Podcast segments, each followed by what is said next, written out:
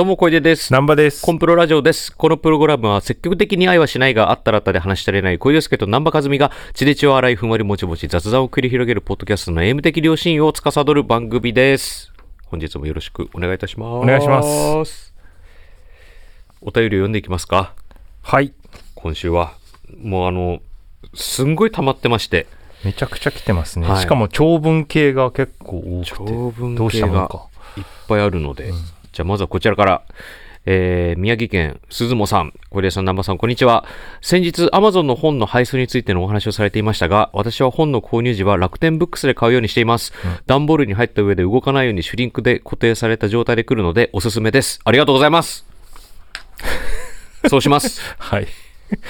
で、またやりました、Amazon で。やった同じこと。同じこともうやめな、アマゾン。同じこと4冊やりました。はしもう漏れなく全部。もうダメなんだと思うよ、うん正直。アマゾンで本は買わないようにしましょう。はい。えー戻りたい。はい。えー戻りたいさんね。はい。えーここんにちは、小出さん、南波さん。えー自炊をされることがあるというお二人のアドバイスをいただけないでしょうか。一人暮らしで自炊をするには、時間と労力に対して割に合わないと思うようになってから自炊ができなくなりました。うん。時間と労力をお金で解決すると置き換えてコンビニがべ、うんコンビニが冷凍庫になっています、うん。えー楽だけど良くないなと思っています自炊をやれるマインドを教えてください、マインドね。うーんこれに関してはあのーうん一回そう思っちゃうとなんかそういうのが続いちゃう時期って自分も全然ありますよあるね。うん。うんあの、自炊のうんグルーブが出せない時あるね。あるあるあるあるなんだけどでもそこでえいやってやってみたらあれ意外とうん。意外とそこまで手間じゃなかったなみたいなことも逆にあるあ、。そうだね。うんで、俺がこれに関して思うのは、うん。なんかそういう、その0100じゃなくて、うん。なんかその、それこそじ持続性というかさ、うんなんか流行りの言葉使うの嫌ですけど、うん。なんかその、長くやれる、その、そういう億劫だなとか思わずんにやれるようなやり方。をの、で臨んでいくのがいいんじゃないかなと思いますけどね。うん。なんか、ちょっとしたものは買うとか、うん。例えば野菜をさ、ほうれん草を茹でるだけは家でやるとかさ、うん。みたいなことで、なんかちょブレンドさせていって、そうね。うん、なんかとにかく、めんどくせえなっていうふうに思わないような、あの、やり方そうだね。でものを作っていくのがいいんじゃないかななんて、うん。俺は思っています。作り置きとかがね、苦手なんです、私。だからあんまり、おかず作って、うんタッパーでとかさ。やったらそれは便利だなとは思うんだけど、なんかね、作り置き苦手だし、作り置きの食べ物って苦手なのよ。ああ、そうなんだ。自分が。保存食系の。そう、うん。実は。そう、だから、毎回ね、うん。作りたてを作るんですけど、うんうんうん作りたてがいいって思ってるんだけど、うん。うんそう、でもそれこそ南波さんもさ、前に言ってたけど、うん。野菜を冷凍させとくとあ、か、はいはいはい。それだけでだいぶ楽になるけどね、自炊に関しては。そうですね。うーん。なんか、冷凍しやすいもの、例えば、まあ、大根とかさ、うん。もういちょう切りにして、うんうんうん。僕この間、大根、大根1本分、うん。いちょう切りにして、あれだよね、テンション高い時にもういっぱい切っちゃうっていうね。そうそうそうそうそう。うん。で、それを、あの、ジップロックの袋に詰めて、冷凍して、そしたらもうん。う、大根1本分だからさ、うん。うんジップロックの L サイズ2袋分パンパンにさ、うんうんうん 大根のいちょう切り できて、さっと使えるしね、それがあるとさ。そうそうそうそう、うんで、味全然うん大丈夫だし、むしろ大根って冷凍すると、うん。繊維が壊れて、うん。入りやすくなるんだよね、熱が。あの、ああったかいもの、味噌汁とか、そういうのはいいよいいですよね。味噌汁とか、うん鍋とか、うんうんで僕はもう冬はめんどくさいんで、うん。もうずっと鍋にしちゃうんですよ。うんうん。わかる。ずーっと鍋でいい。だからま毎日具材が違うだけ。うんうん。それで俺は全然いけちゃう人だから、うんうんうん。野菜の冷凍とかはね、重宝してます。ダメんとこだな、みたいにならないのが一番いいと思うよね。だってさ、うんお俺も思うよ。果物とかもそうだけどさ、うん皮ってなんだみたいな。まあね、野菜も何でもそうなんだけど、うん皮剥くのとか、めんどくせえってなるよね。しょっちゅうそんなこと思ってるから、うん。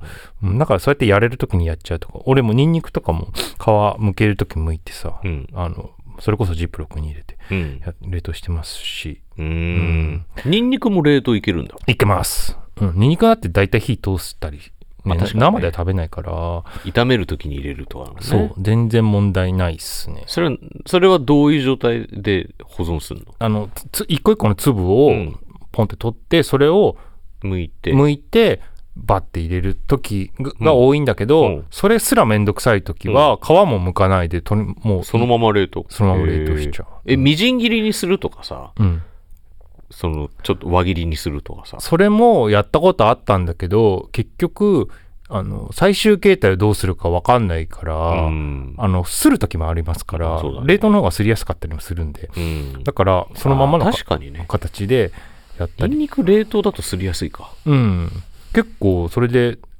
長く持つしね、うん。やっぱり。あの鮮度で言ったら冷凍しちゃった方がいいっていうことの方が多いから。薬味とかはどんどん落ちてくしね。うん。で、あの、で、でかい野菜とかはさ、うん。それこそ冷蔵庫に入れてたらどんどんどんどん色変わってうんうんうんくしさ、うん。そうね。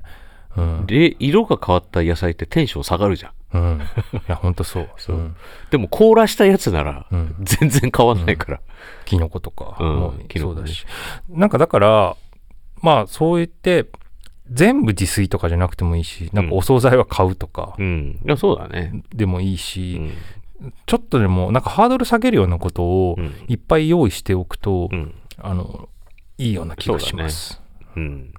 で、時間を買ってるっていう感覚もすごいわかる。わかるよね、うん。めっちゃわかる、うん、すごいわかるけど、だその分、時間があるとき、余裕があるときは、うん。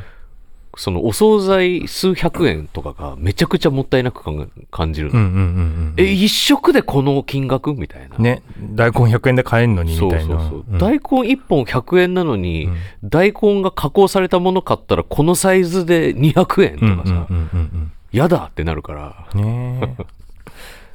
まあ、自炊できた方がね、節約には当然なると思いますけど、うん。節約しないで済むような豊かさのある国になればいいなって思ってますけど、キックバック。キックバックね。なんだあいつ絶対言うと思った今。なんだキックバック。パーケンでキックバックってさもうチーマーだよね。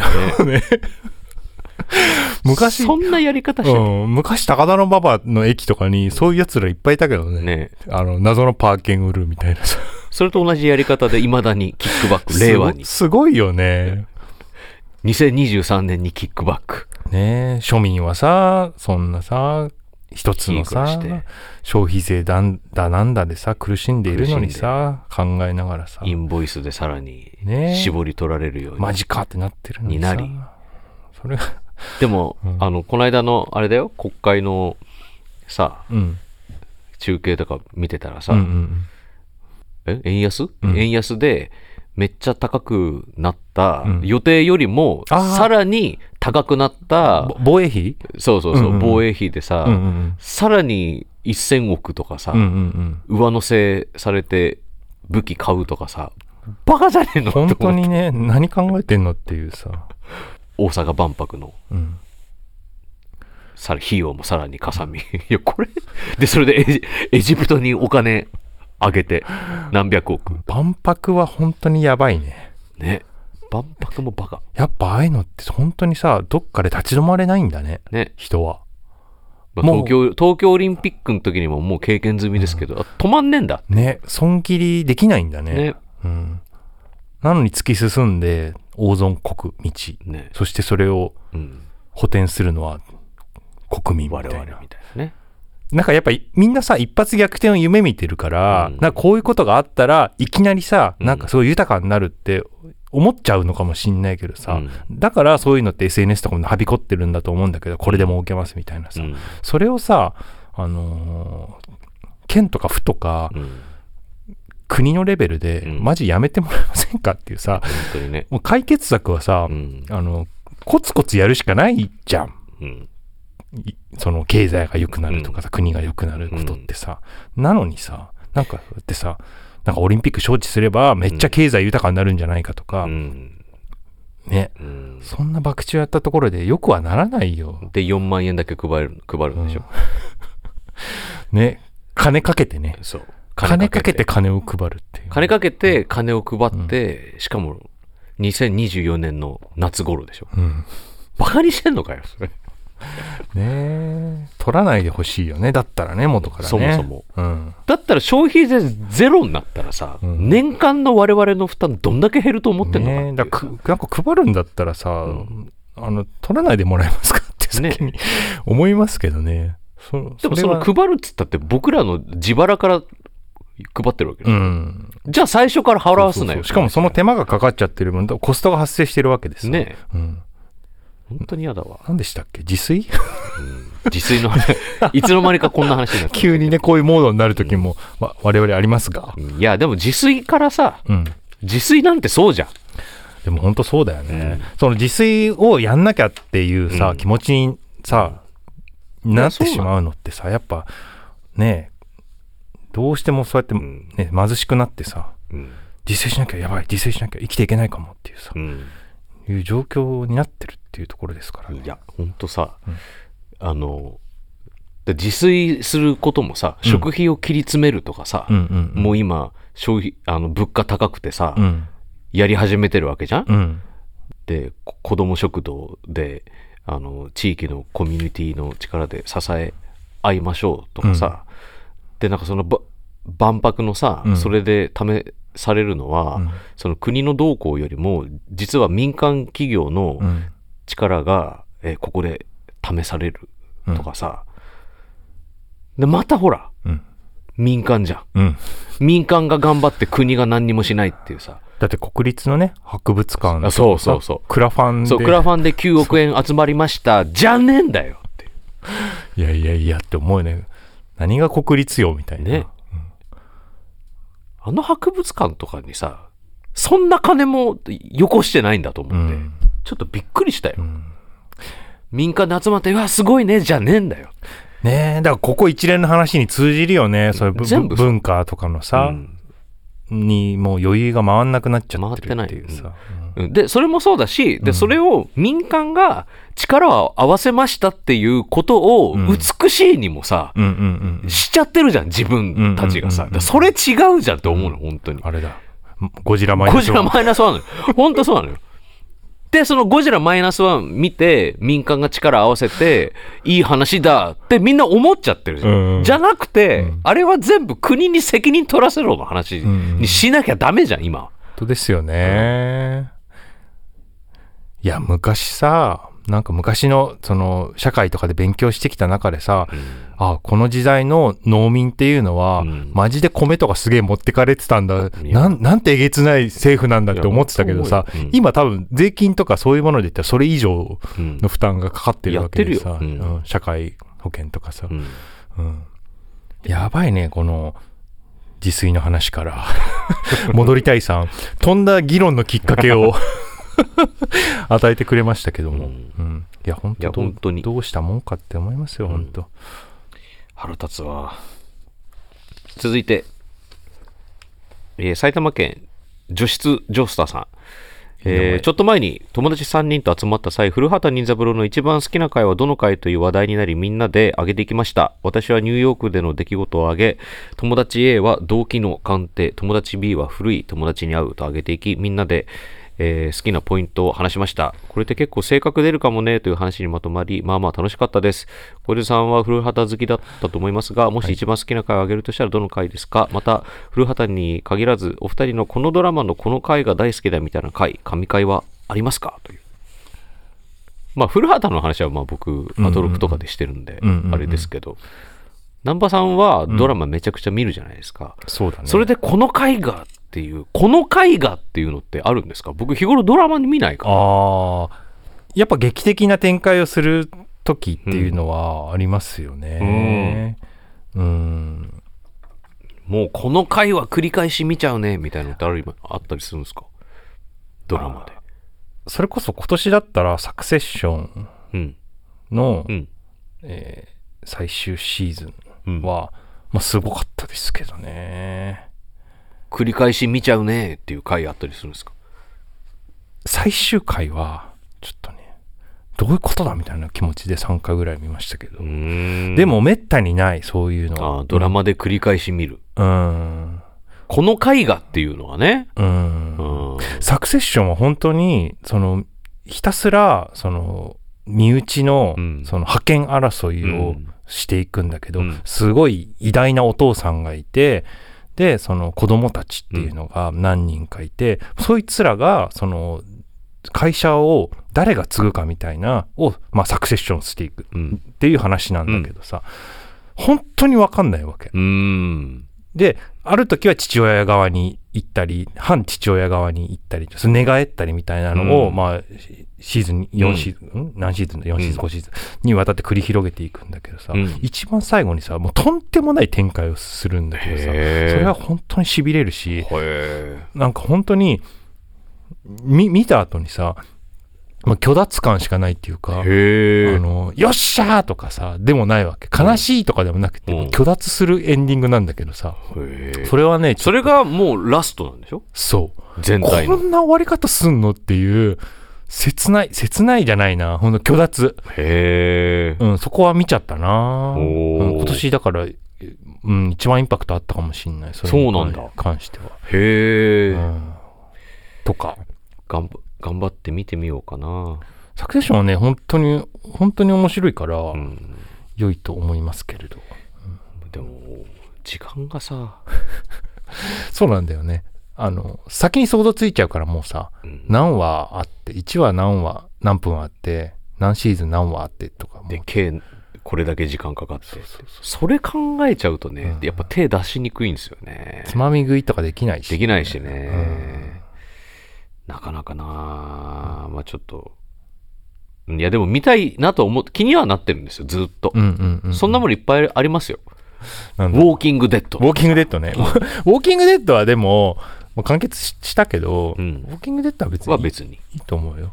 あの、ウォーキングデッドの構造に気づくと、なんか結構どうでもよくなるっていうか、んその、移動して、誰かが死んで、移動して仲間が加わって、っていうのを繰り返しだなって 思うと、あ、そうなん。そうなんかまあいいか。ずっとこれだなみたいな、うん、シーズン4ぐらいで気づいて、えーあなんかその後見ててももう惰性になっちゃうしなっちゃったし、うん、じゃあ、あの、なんだっけ、ブレイキングバット。あブレイキングバット？ブレイキングバットで今このエピソードで思い出したのは好きなエピソードじゃないんだけどそのめちゃくちゃさなスケジュールでさわーってやっててやっててうん。で多分完全に行き詰まっちゃった回があって、うん。あの、ハエを、あの、ハエが、その、メス、その覚醒剤を作る工場に入ってきちゃって、ハエを追いかけますだけの回っていうのがあって、それとか本当に何も進まないし、あの、すごい、それは印象に残ってるね。あ、そう。うん。逆に。逆に、うんこんなに密度の濃い、どんどん進んでいく話がドラマの中で。そう。なのに、ここんなしょうもない回あるんだっていうのは、インパクト残ってるし、多分語り継がれる回なんだとなるほどね思う。うん、それは。あ、うんそういうのもあるんだ。うんへでも小池君ね、だってもう古畑に、なんか、もう死ぬほどあれでしょ、だって。古畑はまあ、確かにもう一番見たな。うんまあ確かにね、動機の鑑定も面白いよね。春報堂さんの回ね。古い友人、まあ古い友人に会うもんもやっぱり、あの唯一、あのー人が死なずに終わる。回なんでやっぱさ、1話完結だと、なんかそういうことができるんじゃない？あそうだね私はこれが良かったみたいなのがさ。ニューヨークでの出来事も、事件はうん。起きないけど、その事件のあらましをうん語られるっていう。へえ。そう古畑がうん。ニューヨークのバス、夜行バスに乗ってて、うん。で、鈴木保奈美さんの回なんですけど、うんうんその鈴木保奈美さん、のりこケンドールっていうんううん人から、こう、知り合いにこういう事件にあった人がいてっていう話をこう聞くっていう。うん。で、その話を聞くだけで、そのトリックがどうだったのか、事件、でしかもしかもそれは、事件は解決してない。うん。で、どういうふうに、その、えっ、と、その夫殺しなんだけど、うん。どういうふうに夫を殺したのかっていう話をうん。推理するっていう話。バスの中だけで。へえ変わった回だね、うん。変わった回だしそののりこケンドールはい。とかさ、よくスラスラ出てくるね。名前がね、何も見ずにさ。春春宝堂のご主人とかね。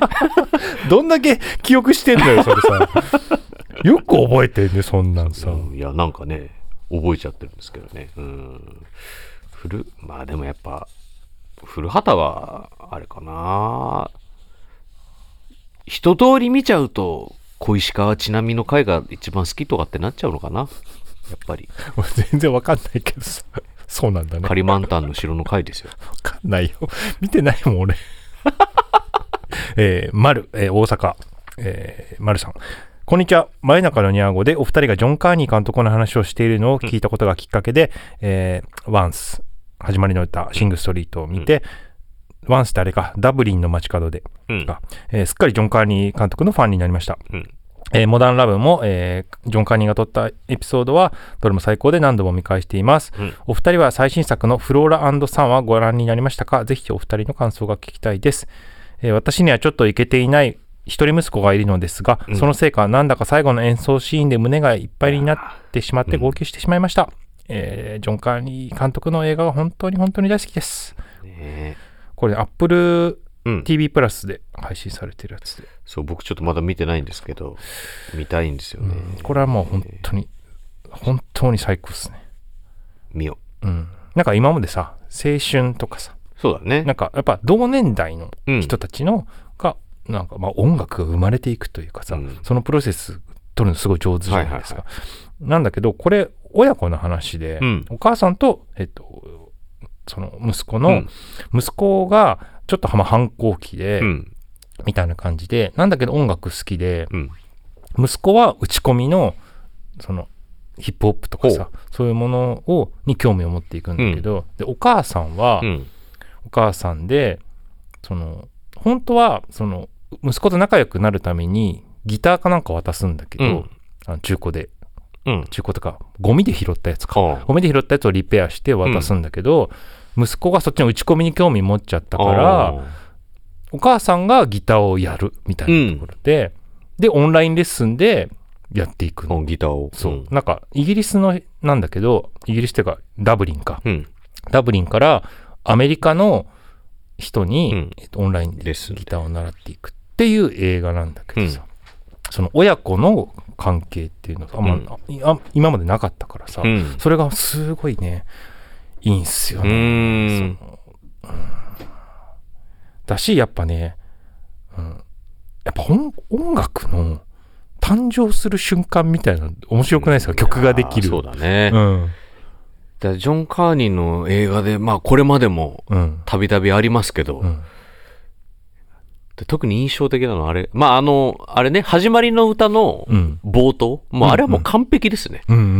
音楽のマジックとかケミストリーみたいなのを、あれは、あれ以上の描写っていうのはないんじゃないかっていうぐらい描いてるんで、それはまあ絶対として、あの、シングストリートでさ、うんうんうんあのー、デュラン・デュランのさ、リオをさ、カバーするじゃん。あうんうんうんの少年たちが。俺、あのくだり大好きで、あの、そのデュラン・デュランのリオってさ、冒頭のトゥルトゥトゥトゥルトゥトゥトゥルトゥトゥトゥってさ、アルペジエーター、うんうんうんアルペジエーターっていうのはあの、えー、なんだ、和音を弾いたら、その和音で、こう、アルペジオを自動でやってくれるっていう、まあ、機能があるんですけど、そのアルペジオ、アルアルペジエーターのテレテレテレテレっていうさ、フレーズをさ、アルペジエーターがないからなのか、使い方がわかんないのかわかんないけどさ、それを自力で、自力でアルペジオをやるって、テレテレテレテレテレテレっていうさ、あれがめちゃくちゃ大好きで、あのシーンが。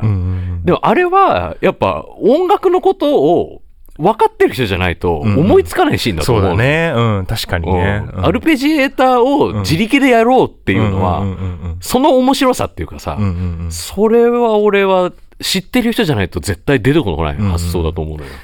そのなんかだから音楽をやり始める喜びみたいなのうんそうがさ、そうそう。すごいうまいよ、うまいね。本当にうまい。うん、いやこれも本当に最新作うん。も本当にそれが詰まってるから、うん素晴らしいんですそんでいつしかうん息子の打ち込みの音楽とお母さんの習い始めのギターが合致していくんですよなるほどねそ。れがまた最高なんで、あ絶対いいうわ。ん。見よ。傑作だと思います。絶対見よ。小出さん、生さん、こんにちは。いつも楽しみに拝聴しております。数ヶ月前のこと、よせばいいのに何気なく元カノの名前を検索してみたところ、とある企業で活躍しているえインタビューと、元カノのね、インタビューと、笑顔の写真が掲載されているページにたどり着きました。うんよく読むと、つい最近結婚と出産もしたと書いてありました。えーなんなら夫であるという男性の写真も載っていました。えー元カノとは幼馴染で、10代の頃から5年ほど付き合ってました。うんが社会人になるという、新社会人になるというタイミングで、えー元カノからそんなに好きじゃなかったという理由で別れを告げられました。うんそんなに好きじゃなかった。えー元カノの家は少し訳ありで、えーいわゆるラヤングケアラーのような状態でした。はえー私は元カノの祖父の介護や家事なども頻繁に手伝いに行き、5年付き合いかなり親しくなっていたこともあり、このまま結婚するだろうなと思っていました。えー社会人になったジャストのタイミングで別れを告げられたことにより、えー私はショックを受け体調も壊し、えー起き上がるのも億劫になり、うん。えー自身の心の弱さの原因もありますが、え1ヶ月ほどで会社も辞めてしまいました。えーうん。そこから何をやってもうまくいかず、えー今現在もレールから外れているような人生ですと。え結構時間経つよ。ねええー現在私には彼女がおり、えーその彼女とはギリギリのラインでありますが幸せにやっております。元カノと復縁したいだとか、見返してやりたいだとか、そういった負の感情は全くなく、もう一生会いたくないくらいなのですが、うん いや負の感情のような気もしますが、えー 仕事や恋愛や病気など人自分の人生が思うようにいかないとき、現在の元カノの笑顔の写真がふと頭をよぎり、感情をかき乱されてしまうことがたまにあります。えー検索してしまった自分が悪いのですが、自分の惨めさと元カノの輝かしさを思うと辛いです。これね。すごい話だね、これもね。いやーこれはなんかうんこれ言わせてください。あのーそのインタビューうん。を読んでしまった。うん。で、なんか幸せそうだっていうのは見えてしまったかもしんないけど、うん。でもさ、何を分かると言うんだい？それはそうなんですよ。それだけを見て。うん。それはそう。そのインスタグラマーを見て、うん。全部がキラキラしてるわけじゃないっていうのは分かるでしょ？そうそう。それと同じだと思うよ。うん。そうそれはねうん。真に受けない方がいい。うん。たかだがインタビューですよ。そんなうんインタビューで、そんなね、あの人生のん。やばい局面とかをうん。出してないでしょ、そういう企業のさ、は絶対そう、うん、企業で活躍してる人のインタビューでさ、人がね。あるわけない。うん出すわけがないから、うん。損しかないからそんなん出しても、うん、だからそんなキキラキラしてるたところをたまたま浴びちゃっただけかもしれないじゃん。そうね。うん。うん。ねだし、今はだって好きな人がいるわけでさ、窓際関さんもさ。うん。でもレールから外れているような人生ですっていうのはね。引っかかる表現ですよね。ね。ずっとなんかあんのかな？この、その後悔というかさ、早くして会社を一回辞めてしまったことっていうのがさ。開示状態なのかな？感じだってそこまで外れてんのかな？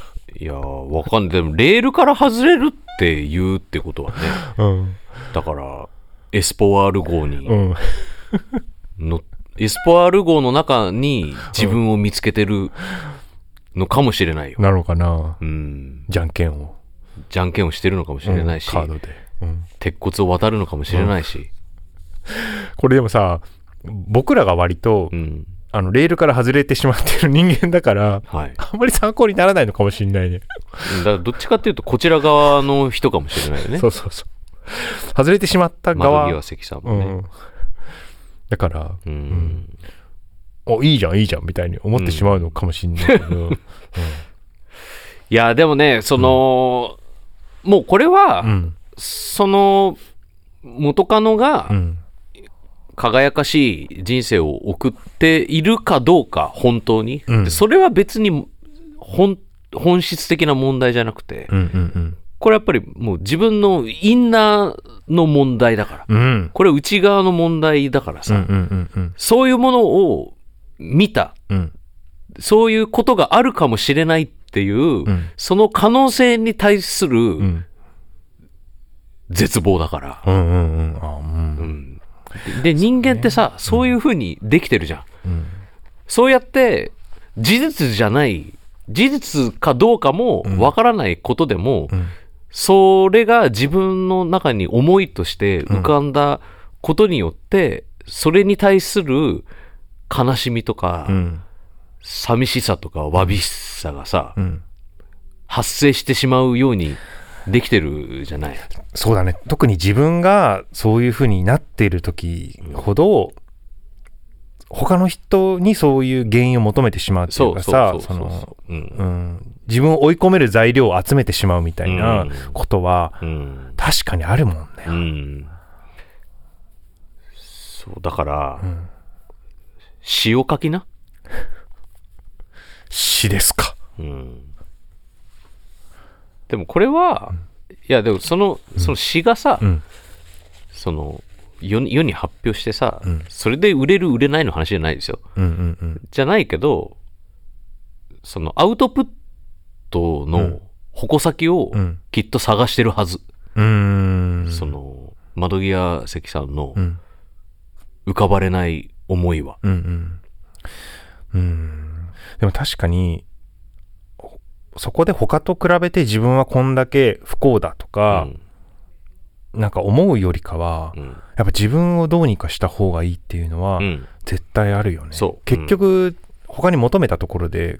変わらないっちゃ変わらないから。うん。うんそう、だ、なん、そう、そうなんだよ。あの、ああでも確かにそうだね、こういううん悲しみとかうん苦しみはう、ん実はう、ん本当は誰もがうん抱えているじゃん本当はね。でもそれは一個一個比べることができないもので、うんそれぞれがそれぞれの問題として、うん。内側の問題としてみんな苦しんでるわけで、うんうんうん。もがいてるわけで。で、それを、うーん、まあ、解放とは言えないけど、うん。それに対しての解決の糸口を見つけたりとかしてくれるのがうん。文化芸術だったりしますからね。ねえ今だから小出君の話聞いてやっぱさ思い浮かべるのはさ、うんイチャンドンのポエトリーですよねポエトリーだね。あのお母さんがさもうどうにもならない気持ちを抱えうてん。詩を死に向かうんですよね、書くっていうね。うんだそれが浮かびました。うんうんポエトリーです。うんだから窓際関さんも、それでどうにかしようってことじゃなく、うん一旦それをさ、うんなんかし、ポエトリーをちょっと見ていただいて、うん。まずはねその手まずは。手がかりとしてね。そう。うん。イチャンドンのポエトリーは間違いなく今染みて仕方ないはずだから、それをちょっと見ていただいて、ん。で、なんかそれを言葉に、言葉にしてみようとしたらどうなるのかっていうのをさ、検証するとさ、自分の内側というものが少しずつさ、うん自分の中にもあるものなんだけど、少しずつ、ちょっとだけ相対化できるようになるから、うんうんうんうんちょっとだけ心と、こう、うん、なんか距離が取れるというかさ、うんうんそうすることによって、えー向き合ってみるのはどうでしょうかね、内側と、うん。過去の続きなんて、うん。知っていいことなんてほぼない。この世に。過去の続きは知らない方がいい。うん過去だから。あの、関係ないから。うん無関係だから。すごく仲良かったあの人も、今や無関係。それを、あの、悲しみとして背負うことはないですよ。うんうん。という、はい今週はちょっと窓際関さんの一本しか読めなかったですけど、いっぱい読んだ。なかったことにすんじゃねえ。乗り切れなかったからね。気持ちが。乗るのに時間がかかりすぎちゃって、間。ちょっと今週は窓際関さんの一本。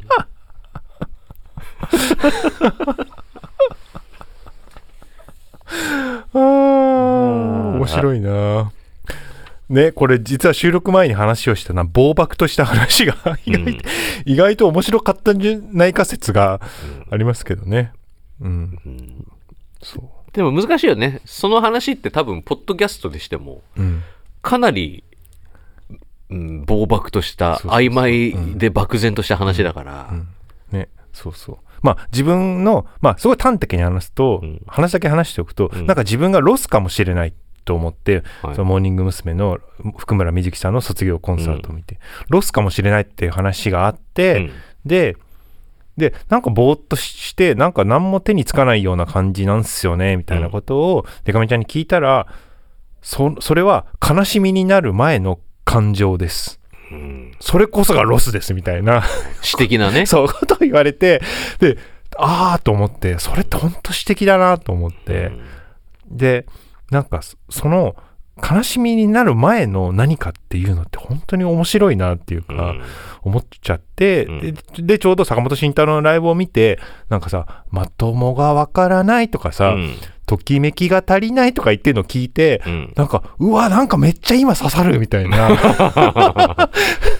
まともが今分かってない状態なんだ俺は。ときめきが足りてないんだみたいなうん。風に思ったりもしてさ、うん。なんかそれをその漠然とした何かをうん。捉える、うん。あの言葉って面白いよね。ってそうですね。思ったっていうね。うん。話。詩的な話でしたね。そうそうそうそう本当は、本当はそうなんだって俺は思ってますけどね。ねその、うんなんか言語化しにくいものとかなんだけどみんなが分かっている、うん知っている感情っていうのを。いかに表現するかっていうさ、もうそれ、逆に言えばもうそれでしかないっていうか、うん、うんうんそれの逆をやっていくとさ、うんうん歌詞なんて結局あるあるしか残んなくなっちゃうのよ。確かにそうですよね、うん。それこそもう記号になりますからね。そうそうそう。で、それはさ、うん。うん確かにうん。分かりやすくてうん。伝わりやすいんだけど、うん。分かりやすくて伝わりやすいもん伝えてどうすんのっていうんうんうんうんうのはあるじゃん。うん。で、それがやりたいっていうのは全然悪でも何でもなくて、うんうんそれはエンターテインメントという視点で言えば、全然いいことだと思ってるんですけど、うんうんで、ただ、こうね、音楽とか芸術とか、うん。それの豊かさみたいなところは、どこに由来してるのかなって言ったら、今、南波さんが言ったようなことだと思うんですよね。うんうんうんうんで、それはエンタメっていうところとかからは、結構離れていくかもわからないうん。けれども、で、それこそ、先週話したね、ザ・フールズみたいに、その、知ってる人しか知らないみたいなうんうんうんうん。ものかもしれないうんうんし、ワンフレーズで伝えられるものじゃないかもしれないけど、うんうんうん。曖昧模糊としたものかもしれないけど、でもその、ワンセンテンスじゃ伝えられないけど、たくさんの言葉とか音を費やして表現できるなんかっていうのがうん。あるよねっていうのが。んいや面白いよね、なんか一方でさそのコンサートを見ててさ、うん。なんかそのなんだっけ「アイウィッシュうん。モーニング娘。のさ、うんアイウィッシュでさそのそれを卒業の曲として歌ってたんだけど、はいはいはいご本人が、うん。でそれもすごい本当に自分の好きな曲、うんもう人生の一曲みたいな感じで常日頃言ってたんだけどそあの曲って本人がいない時期に作られている曲じゃないですか。かつてのだもんね。じゃないですか。なんだけどなんか本人に書かれたよようなうん。その人生って素晴らしいみたいな歌詞っていうのがさなんかそう見えてきてさ、なんかその人が書いた歌詞でしかもその人に向けて書いたものでもないのに、うん。その人の身になってうん言葉が伝わってくることっていうのもあるんだなとか、南波君、それが普遍的というものだよ。ほんとねすごいことですよね。エバーグリーンというのはその瞬間に感じるものなのだよ。うん本当にね。うん普遍的な曲ってのはね、うんうん作ろうと思って作れるもんじゃないんですよ。うんうんうんでもある時にうん突然答えが降ってくるんですよね。それが普遍的だと思いますね。普遍というものだと。すごいことですよね。うんなんかそれこそフールズとかもうん。見てても思ったことだけどなんかさ、なんかうん音楽って本当になんか面白いよね。面白い。なんかその人だってあの、うん。天国の川田さんに向けた曲じゃないのに、うん。そう聞こえる曲あったじゃないですか。うんうんうんうんうんうんね。このタイミングで聞くとこう聞こえるっていうさ。うんしかもなんか本当に意味があるものとして聞こえてくるってそういうさやっぱ、うん、自分はそういうものを摂取したい。摂取したい。あ受け取りたいってうん。常日頃思っているから、ううん。ん、なんかだからああって福村さんが歌う。うん。人生って素晴らしいっていうのは、うん。なんか本当になんか、そうね。うん、すごいことだな。経てきた人が歌う。うん。それは。そう厚みがあるでしょうね、同じだよね。だから坂本慎太郎のまともがわからないと。そう。同じこと、うん。真理をうん。真理をついた言葉を、続けて浴びちゃったんですね。浴びてしかも真理をつける人が歌っているっていうのがさ、うん。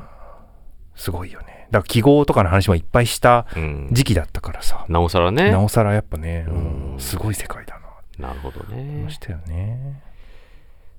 というなんつう。ちょっと今回は30分の短い。そこまで。いやいい話しましたから。大丈夫です。大丈夫です。大丈夫使います。ということで、はい。2023年うん。最後の更新が来週分となります、えー12月25日。はい、更新分が2023年は最後の、うん、えー回となりまして年明け2024年は1月の8日、はいはいこちらがが初回。えー初回ですね、うん。2024年一発目の更新となります。まあ、えー予定ではイベントの、うん。これまたあのダイジェスト版がうんうんうん。流れると思いますので。1月4日にね1月イベントありますから。はい、1月4日、えーぜひ皆さん遊びに来ていただきはい。配信もご覧いただき、うん。1月4日はそのダイジェスト、うん。えーそちらを配信させていただいて、はい。えーまあ、新規の収録分としては1月15日が初回になるかなとうんうんうん思います。えーということで、えーじゃあ来週ですね。はい年内最後はい。年内最後、来週もよろしくお願いいたし。ます